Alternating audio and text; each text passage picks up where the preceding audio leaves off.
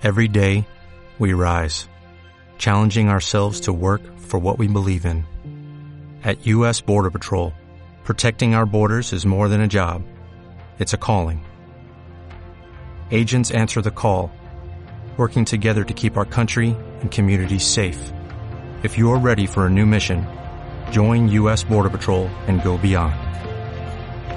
Learn more at cbp.gov/careers. Cuadrículas mentales y el extraño origen de la depresión. Agradecimientos no sé dónde leí o escuché estas palabras. No se mueve una hoja sin que Dios lo sepa. Para mí, la hoja se mueve, porque Dios permite que se mueva. Por eso, en primer lugar, agradezco al Padre Celestial por la oportunidad de la existencia y la posibilidad de concretar la meta a la cual fui encaminado. También debo agradecer a mis maestros espirituales, sin ellos y su misteriosa guía, nunca hubiese podido llegar hasta este momento.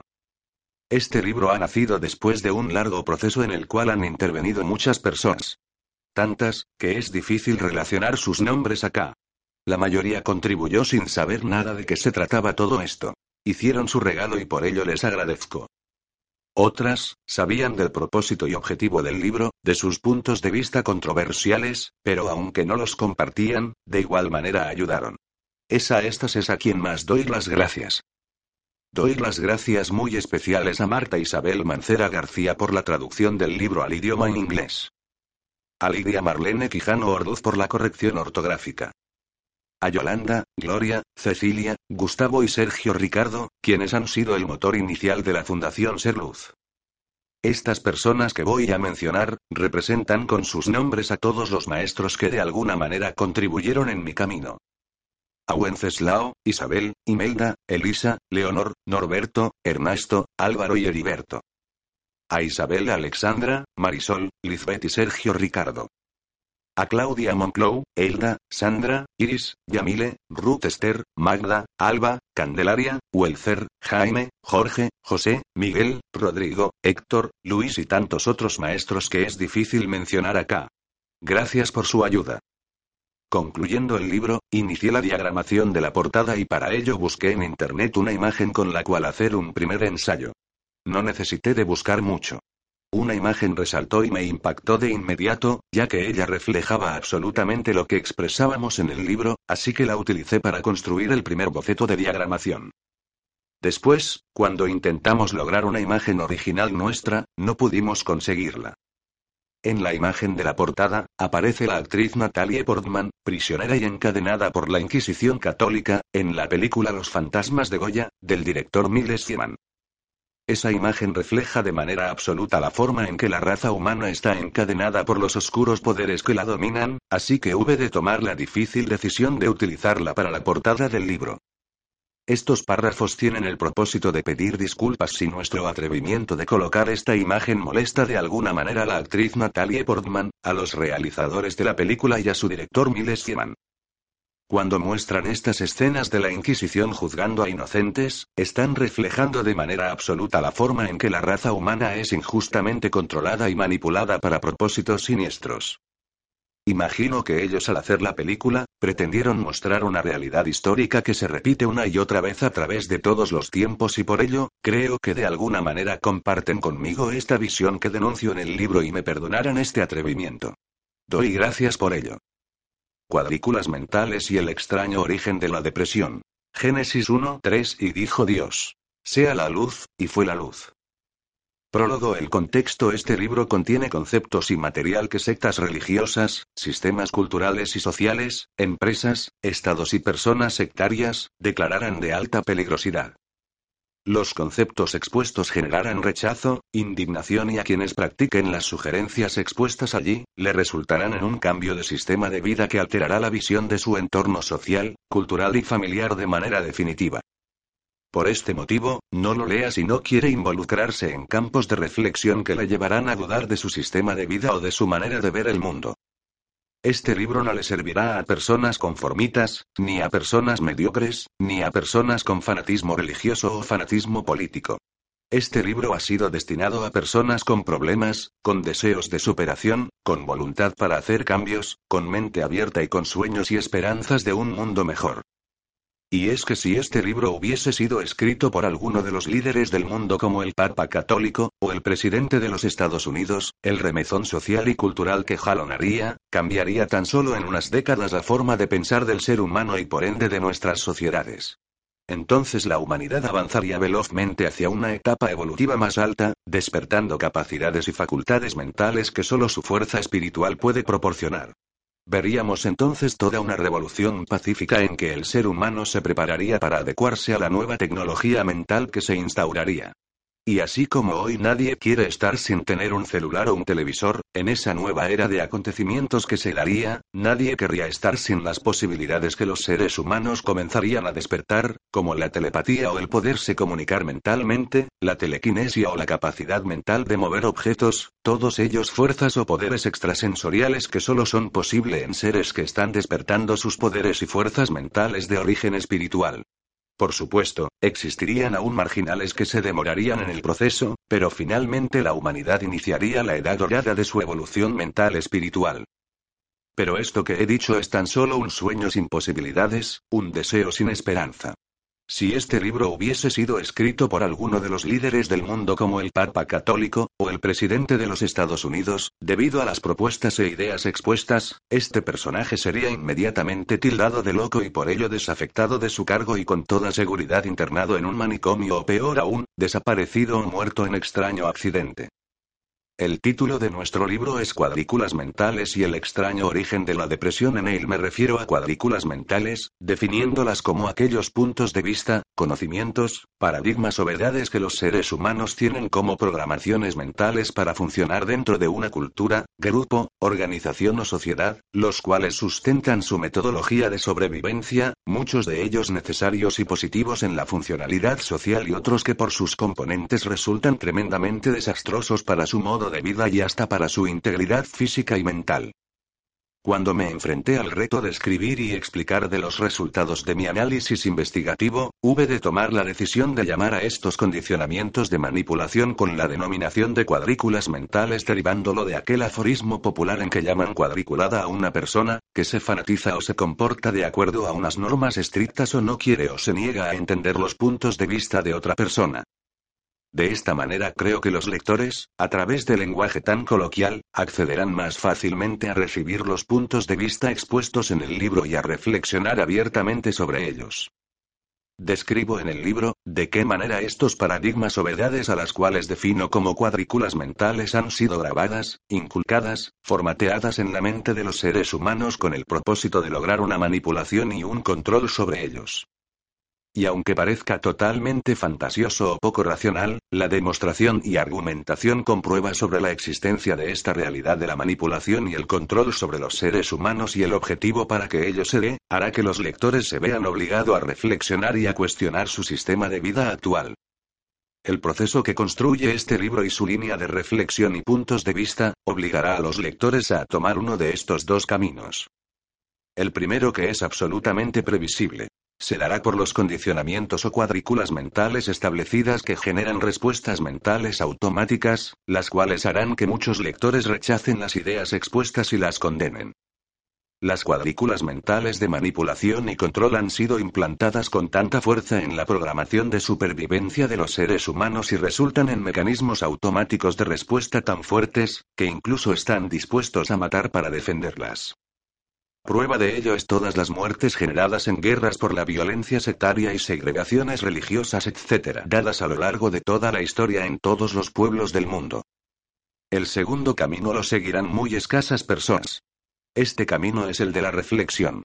A través de él, nuestros lectores iniciarán un cambio en sus modos de vida y de pensamiento, que les llevarán a que asciendan a un sorprendente nivel de conciencia, en el cual sus capacidades mentales de tipo espiritual, les facilitarán la apertura de alternativas inimaginadas.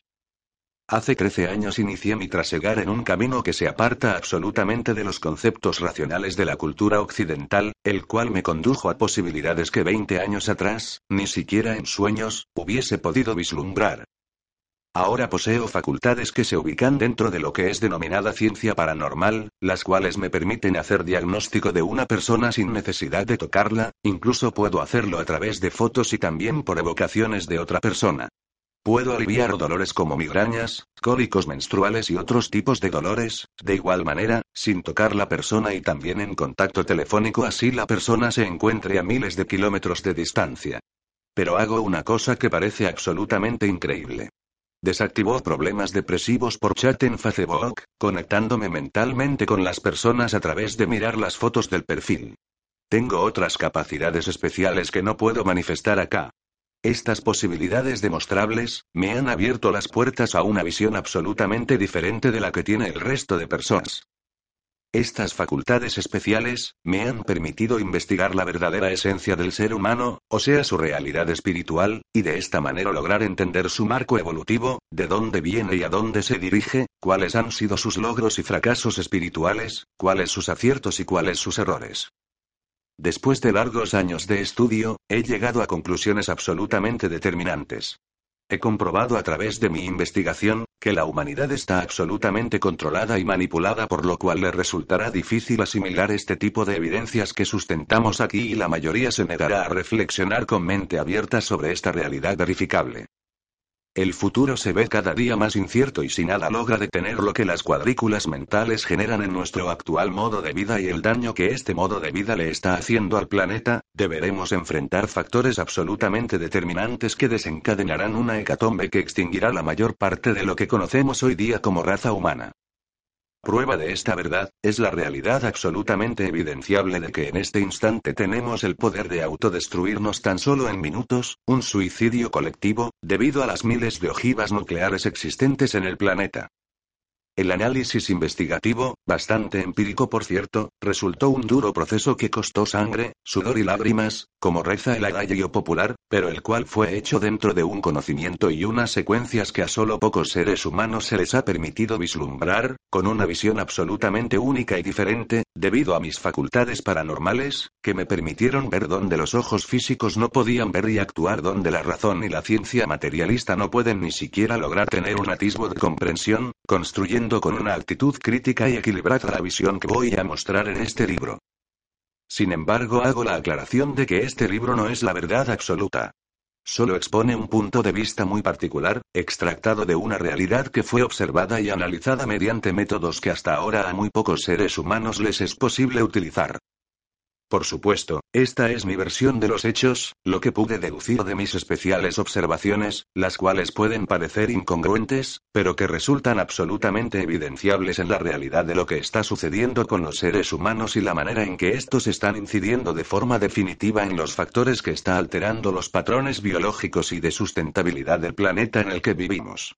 Los recursos naturales en veloz extinción, las numerosas especies de seres que se extinguen, los inestables patrones climatológicos, la contaminación casi que irreversible del medio ambiente, todo ello determinado por la forma de vida de los seres humanos, la cual inevitablemente está conduciendo a nuestro planeta a la catástrofe. Puedo haberme equivocado en algunos aspectos, nadie es perfecto, adolecí de maestros que pudiesen decirme o explicarme algunas de las cosas que veía en el astral, o de entender los alcances de mis facultades paranormales y por ello hube de aprender a trompicones y con dolorosas equivocaciones, mi nueva experiencia de vida. Asombrosamente para mí, ahora me hallo en la posición de ver el panorama aterrador de la realidad en la que nos encontramos y consciente de la sensación de lo irremediable, lanzo este grito a los seres humanos, a la búsqueda de despertar su conciencia espiritual, a tratar de generar un cambio en su mente, que pueda garantizar hacia el futuro, la existencia del hogar planeta Tierra para que éste pueda seguir albergando a las nuevas generaciones de seres que tienen el derecho a habitarla. Hace unos años atrás escribí el libro La Hermandad de la Conciencia Crística, publicado por la editorial Solar, en el que narro de qué manera conseguí acceder a las facultades paranormales que demuestro. En ese libro expuse un punto de vista en que mostraba que la humanidad se encuentra sometida a una esclavitud espiritual la cual se ve absolutamente reflejada, en la forma de comportamiento de su existencia material. Mostré cómo es controlada y direccionada a unos objetivos siniestros y que ese control es logrado mediante una manipulación mental en base a técnicas especiales que consiguen los objetivos de que los seres humanos se comporten de la misma manera que lo hace una manada de ovejas controlada por un pastor y sus perros ovejeros. El pastor utiliza a los perros ovejeros para ejercer el control de la manada de ovejas, basándose en su instintivo comportamiento de miedo a ser depredadas, ya que éstas saben que los perros son depredadores y por ello se aglutinan para defenderse, por lo que resulta más fácil direccionarlas. A los seres humanos los controlan con la misma técnica. El miedo. Si se le pregunta a una persona que sufre de la enfermedad de la depresión en su mayor intensidad, cuál es la más fuerte de las sensaciones que experimenta con esta enfermedad, esta persona siempre responderá, que la principal sensación que experimenta es miedo intenso, un miedo que casi paraliza. Y esto nos lleva de inmediato a explicar sobre la segunda parte del título del libro. El extraño origen de la depresión. La enfermedad psiquiátrica conocida como depresión, presenta un acelerado e impactante crecimiento. En el año 2003 era la cuarta causa de discapacidad. A partir del 2013 es la primera causa de discapacidad. A esta velocidad de crecimiento se podría asegurar, que en tan solo 50 años toda la población del planeta tendría problemas depresivos. Y este es un análisis proveniente de la Organización Mundial de la Salud DOMS la cual muestra cifras estadísticas que resultan absolutamente escalofriantes. Ejemplo de ello es el número de suicidios. En Colombia se suicidan diariamente 5 personas, 85 en Estados Unidos y 2.500 diariamente en todo el mundo. La OMS considera que en este instante un 20% de la población mundial podría estar presentado problemas depresivos de carácter psiquiátrico. Eso quiere decir que fácilmente hay 1.500 millones de personas que en este momento estarían siendo afectadas por la oscura y aterradora enfermedad de la depresión. Pero los alcances de la enfermedad van más allá de estas cifras estadísticas y estas incidencias no son reconocidas por la ciencia formal. Las adicciones, drogadicción, etc. El alto consumo de somníferos y analgésicos, el consumo de alcohol, cafeína, etc. La violencia social e intrafamiliar, la baja productividad empresarial, la pobreza y la delincuencia son el resultado de estados propiciados por el mismo patrón que directamente da origen a esta enfermedad. O sea, la depresión no es como se está mostrando, algo aislado o referido tan solo a una enfermedad psiquiátrica. La depresión es un fenómeno mundial extremadamente grave, el cual está afectando notoriamente todas las actividades normales del ser humano. Pero si observada desde el punto de vista racional resulta muy grave, lo es más aún si se pudiese lograr valorar lo que está incidiendo en el estado espiritual de las personas. Pero muy pocas instituciones le dan la importancia real a este problema. Incluso llegan hasta mostrarla con ciertos visos de benevolencia. O sea, aparte de los suicidios, la enfermedad no presenta resultados tan trágicos y por ello es muy poca la preocupación que hay en torno a ella. Las consideraciones informales que presupone, como el hecho de culpar al estilo de vida moderno por su incidencia, hacen que los seres humanos la acepten como el resultado ineludible de su estilo de vida y de esta manera terminan soportándola y conviviendo con ella como un mal menor.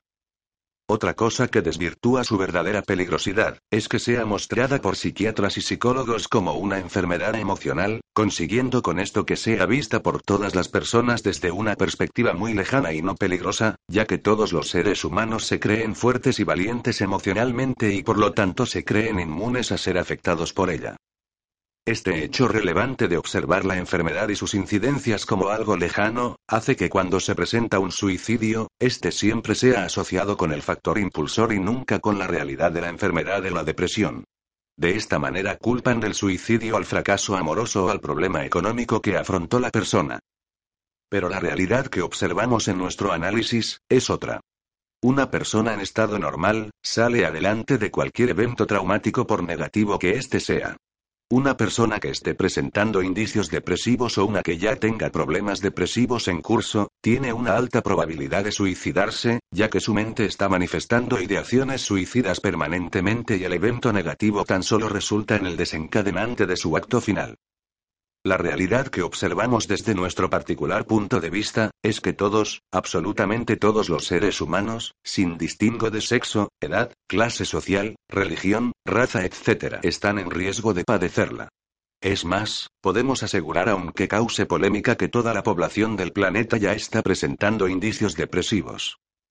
Otra cosa que ninguna institución analiza, son las incidencias abarcantes que produce la enfermedad de la depresión en el mundo y en la vida de las personas.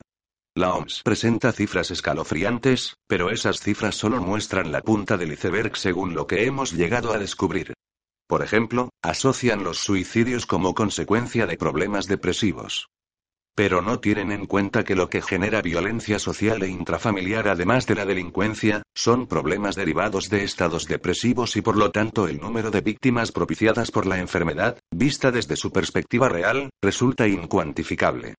Tampoco analizan que las adicciones son originadas y producto de problemas depresivos en curso. Esto conduce a que la realidad de toda la problemática de adicciones, narcóticos y drogadicción, esté directamente asociada con la enfermedad. También enfermedades como el cáncer, son producto de los mismos estados que generan la depresión. Por supuesto, esto parece incongruente y poco racional, pero es que nosotros sí hemos tenido la oportunidad de ir hasta el fondo mismo del problema. Hemos analizado desde el origen hasta el estado actual y las incidencias en curso de lo que está ocurriendo con esta enfermedad. Y hemos llegado a conclusiones absolutamente determinantes. Observada desde nuestra realidad particular, la depresión es una alteración de tipo energético que conduce a un estado en que el miedo es una de sus principales manifestaciones. Y el miedo es propiciado por muchos factores, entre ellos el que propician y es gestado por ciertos grupos de poder. Y tratar de modificar esos factores generadores de miedo, resulta en una tarea absolutamente imposible de realizar, desde el punto de vista racional. Entonces parecería que la depresión no tiene solución y que la humanidad irremediablemente deberá precipitarse en su oscuro dominio. Por último y lo más importante de nuestra investigación, fue llegar hasta el mismo origen de donde surge la enfermedad y desnudar todo el entorno oscuro que la rodea. En esta investigación descubrimos lo que nos ocupa en este libro, la realidad existente de cómo detrás de la enfermedad, existe un interés creado por ciertos grupos de poder, los cuales están interesados en que el fenómeno de la depresión siga su acelerado curso de incidencia mundial, afectando todas las actividades del ser humano. En este libro demostramos con pruebas esta realidad, del por qué está ocurriendo y cuál es el motivo para que ocurra esta situación. Aunque nuestros lectores crean sentirse inmunes ante estas perspectivas, les aseguramos que les va a estar afectando en el futuro, de manera absoluta y sin posibilidad de evasión. Debido a ciertos factores determinantes para el momento en que se hizo la publicación de nuestro primer libro, no se utilizó la suficiente información, argumentos o razones para que los lectores tuviesen una visión más completa de lo que pretendíamos mostrar. Durante los últimos cinco años hemos logrado llegar a una cúspide de acción más verificable, lo que nos permite presentar aquí conclusiones más sólidas, demostrables y determinantes, que aunque deslinden la razón y el afán científico del materialismo, sean lo suficientemente válidas para que nuestros lectores reflexionen y comprendan su realidad, una realidad que los coloca en una posición de riesgo, en que las probabilidades de estar dentro del círculo siniestro de esta enfermedad, van aumentando a una velocidad impresionante. Nuestro libro no es solamente un libro de información, es en esencia un libro para reflexionar y para accionar estados de cambio en la actitud mental de los seres humanos. En el capítulo 1 titulado La causa y el capítulo 2, titulado Los culpables, revelamos algunos misterios esotéricos extractados de libros muy antiguos y analizamos con métodos de supraconciencia estos conocimientos, para de manera sencilla iniciar a los lectores en una reflexión que los lleve más fácilmente a la comprensión de las revelaciones que haremos a lo largo de todo el libro. En esos capítulos mostraremos la realidad de dónde se gesta el manejo de desestabilización energética que desemboca en la formación de enfermedades como la depresión y el cáncer y todos los problemas que giran en torno a ellas. En resumen, en esos capítulos desentrañamos en un lenguaje coloquial, los extraños misterios esotéricos que Platón codificó en su mito de la caverna y que los realizadores de la película Matrix lograron recrear de manera tan acertada. En el capítulo 3 titulado El engaño, revelamos de qué manera las religiones mundiales deliberadamente han tergiversado los conocimientos esotéricos para manipular a sus creyentes.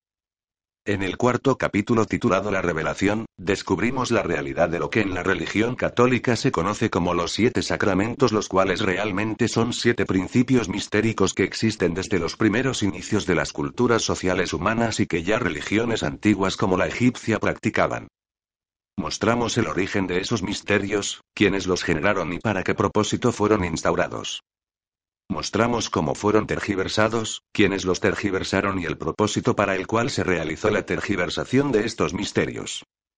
En el quinto capítulo titulado Los efectos, mostramos el problema de la enfermedad de la depresión y de sus incidencias en los seres humanos su realidad enfocada desde un punto de vista único y especial y de cómo esta enfermedad es consecuencia de los factores que están generando unos grupos de poder, especializados en manipular y controlar a los seres humanos. En el capítulo sexto titulado Los engañados, se muestra de qué principios y funciones mentales del ser humano se están valiendo los grupos de poder, para manipular y controlar a todos los habitantes del planeta y los propósitos para que se dé ese control. En el capítulo séptimo, titulado Las herramientas de manipulación, se revela las formas, métodos y mecanismos de alienación mental con los cuales se manipula y controla a los seres humanos. En el capítulo octavo, titulado Factores de activación, se denuncia a las empresas de bebidas y comidas y a las sustancias que emplean para crear adicción a sus productos y de qué manera esto está creando y acelerando la depresión en el mundo. En el capítulo noveno titulado Vender para triunfar, mostramos que el ser humano debe cambiar sus paradigmas y sus actitudes mentales negativas para entrar a una perspectiva mental libre de condicionamientos, la cual les facilitará la vida y su actuar dentro de la sociedad. En el capítulo décimo, titulado Método Ser Luz, enseñamos de qué manera una disciplina mental sencilla, la cual, si es puesta en práctica por los lectores, les permitirá alcanzar estados energéticos que propiciarán una dinámica mental que facilitará la consecución de sueños, objetivos y metas y a quienes estén dentro de la enfermedad de la depresión, les ayudará a salir de sus estados oscuros de estrés, adicción, depresión y miedos, hacia la libertad absoluta de un estado mental puro. Creemos que con el libro, estamos cumpliendo con una misión de importancia crucial para los seres humanos y para el planeta Tierra. Si el estado mental del ser humano cambia, cambia su actitud frente a sus semejantes y frente al planeta, posibilitándole un futuro a la raza humana.